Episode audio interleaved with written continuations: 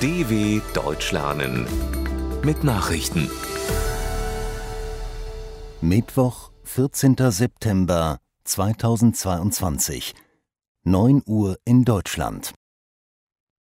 Russische Einheiten ziehen sich weiter zurück. Russische Soldaten sollen sich Beobachtern zufolge aus mehreren Gebieten, auch aus dem Süden der Ukraine, zurückziehen. Neben Gebieten im Osten des Landes soll auch der Druck auf den Süden etwas nachlassen. Zahlreiche Einsatzkräfte hätten die Großstadt Melitopol fluchtartig in Richtung Krim verlassen, twitterte der Bürgermeister der Stadt Ivan Fedorow. Unterdessen hat die Ukraine ein Konzept für internationale Sicherheitsgarantien nach einem Ende des russischen Angriffskrieges ausgearbeitet. Demnach solle die ukrainische Armee so ausgerüstet und ausgebildet werden, dass das Land jederzeit einen russischen Angriff abwehren kann. US-Geheimdienste Russland finanzierte ausländische Politiker verdeckt mit 300 Millionen Dollar. Russland hat nach Angaben von US-Geheimdiensten politische Parteien und Kandidaten im Ausland mit mehreren Millionen Euro verdeckt unterstützt. Einem Gutachten der Geheimdienste zufolge wurden aus Moskau seit 2014 mindestens 300 Millionen Dollar in mehr als zwei Dutzend Länder überwiesen, um dort Einfluss auf die nationale Politik zu nehmen. Wahrscheinlich habe Russland heimlich noch mehr Geld transferiert, das nicht entdeckt wurde, sagte ein US-Regierungsvertreter. Der Bericht enthält keine Angaben dazu, in welche Länder genau die Zuwendungen Russlands gegangen sein sollen. Biden feiert Gesetzespaket. Mit einer großen Veranstaltung im Weißen Haus hat US-Präsident Joe Biden ein kürzlich beschlossenes Gesetzespaket gefeiert, das Milliardeninvestitionen für Klimaschutz und Soziales vorsieht und auch der Bekämpfung der Inflation dienen soll. Es sei eines der bedeutendsten Gesetze in der Geschichte unseres Landes, sagte Biden vor hunderten Gästen.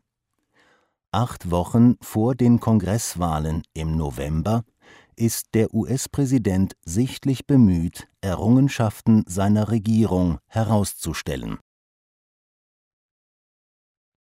Brasiliens Präsident Bolsonaro kündigt Rückzug bei Wahlniederlage an. Gut zwei Wochen vor der brasilianischen Präsidentschaftswahl hat Amtsinhaber Jair Bolsonaro angekündigt, sich im Fall einer Niederlage aus der Politik zurückzuziehen. Wenn Gott will, mache ich als Präsident weiter, wenn nicht, werde ich die Schärpe weitergeben und mich zurückziehen, sagte der 67-Jährige. Die Präsidentschaftswahl in Brasilien findet am 2. Oktober statt. In Umfragen liegt der linksgerichtete Ex-Präsident Luiz Inácio Lula da Silva derzeit klar vor Bolsonaro in Führung.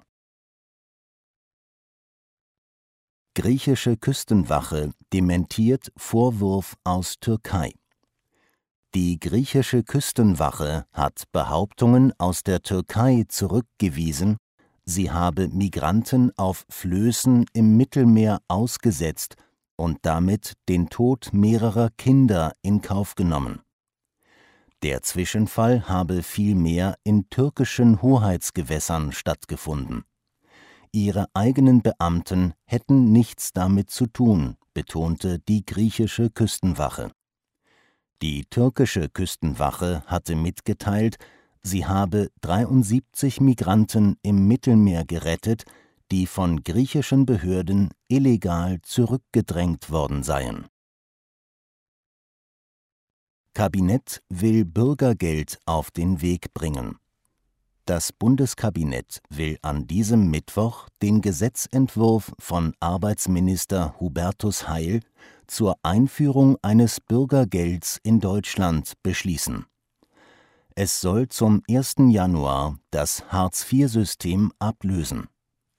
Für das Bürgergeld sollen künftig weniger strenge Auflagen gelten, zum Beispiel bei den Vorgaben zur Größe der Wohnung und beim Schonvermögen, das nicht auf die Leistung angerechnet wird.